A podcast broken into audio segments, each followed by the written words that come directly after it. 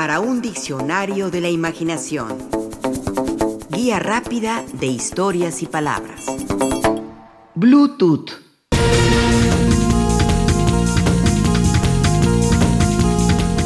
La tecnología en cuanto a las redes sociales y la comunicación individual ha marcado la aparición de aparatos o dispositivos que van y vienen, que se quedan o desaparecen del mercado.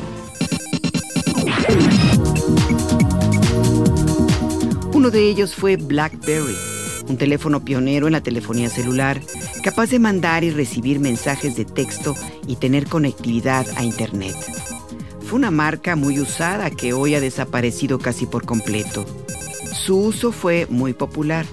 Su nombre fue sinónimo de estatus.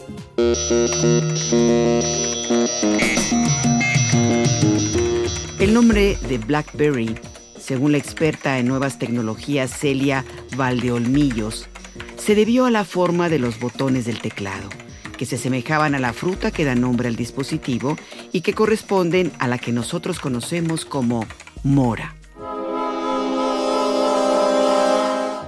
El nombre asimismo también se relacionó con la bola metálica de color negro, sujeta mediante una cadena y un grillete al tobillo de prisioneros o esclavos. La bola, según esto, se le llamó blackberry por su parecido a la fruta, con el fin de suavizar un poco lo burdo de su función, la de no permitir el escape de quien la llevara puesta. Esta versión última es una mentira, una leyenda urbana.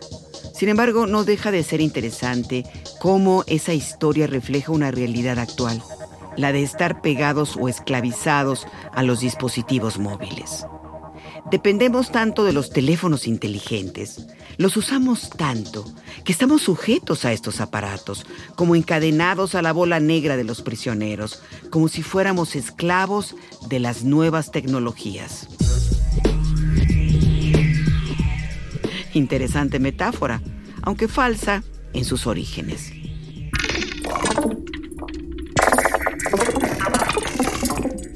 Por curioso que parezca, hay una aplicación muy utilizada en la vida moderna de las nuevas tecnologías, cuyo nombre también se relaciona con las moras, en particular las moras azules. Nos referimos a Bluetooth, una tecnología inalámbrica que entró al mercado en 1999 y permite la conectividad entre dispositivos fijos y móviles, como por ejemplo una computadora con unas bocinas o un teléfono inteligente con una pantalla de televisión.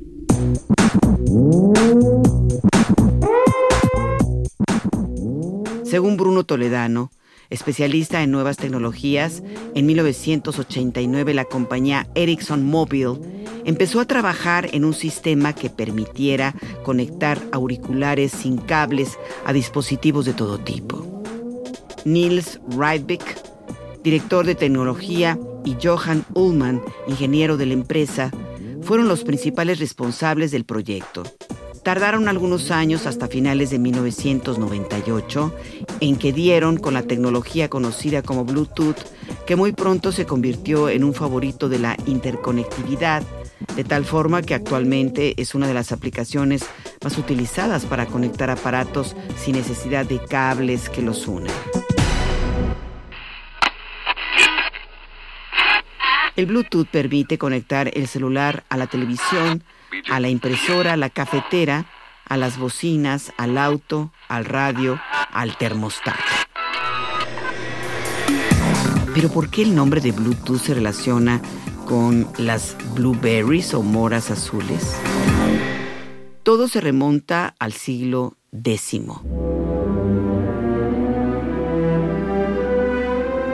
en las regiones nórdicas de Europa. En ese tiempo y en esas regiones reinaba Harald Gormson, un vikingo que fue rey de Dinamarca y reinó entre los años 958 y 986. Gormson, asimismo, fue rey de Noruega al conquistarla en el año 970 y es recordado por propiciar la conversión religiosa de sus súbditos al cristianismo, pero también por el muy particular apodo que le fue dado, el de Blatant o el de los dientes azules. Le decían así por su afición a comer todo tipo de moras, entre ellas arándanos y frambuesas, pero muy en particular las moras azules. Comía tantas que fue común verlo con los dientes teñidos de azul por el color de este fruto. La fama de Blatan llegó a otros países, algunos tan alejados como Inglaterra, donde convirtieron su nombre al inglés y así fue conocido como Bluetooth, que de todas maneras seguía significando el de los dientes azules. Como bien lo hace notar Bruno Toledano, ni Rydbeck ni Ullman de la compañía que inventó Bluetooth eran expertos en historia nórdica. De hecho, el primer nombre que se les ocurrió para su invento fue bautizado como PAN, palabra formada por las iniciales de Personal Area Network o red de área personal. El nombre no era pegadizo y no gustó. Ahí fue donde entró en juego, afirma Bruno Toledano, un ingeniero de nombre Jim Kardach, un empleado de Intel que estaba trabajando en una tecnología parecida para conectar móviles y ordenadores y que se sumó al proyecto de Ericsson durante su desarrollo.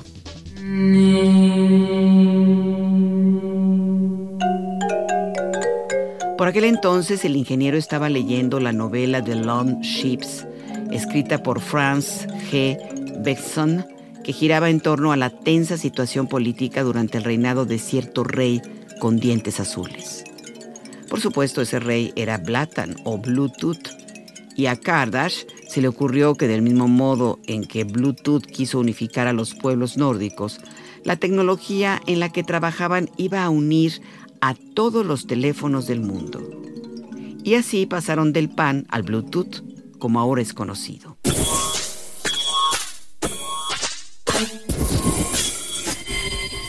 De hecho, el característico símbolo de Bluetooth es asimismo una referencia al origen vikingo de este nombre, utilizado para esta aplicación tan popular.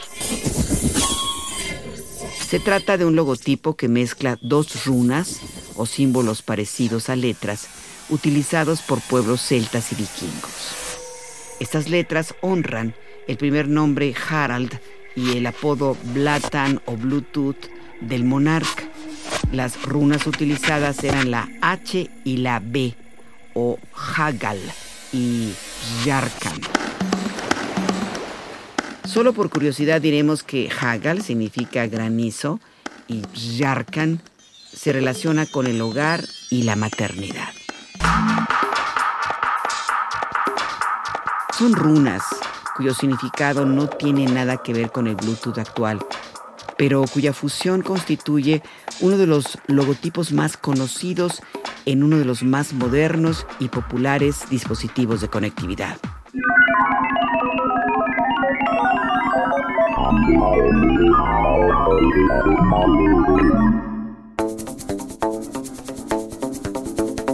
Participamos en este programa Juan Ramírez, Lourdes Mugenburg, María Eugenia Pulido, Mauricio Carrera y Pilar Muñoz.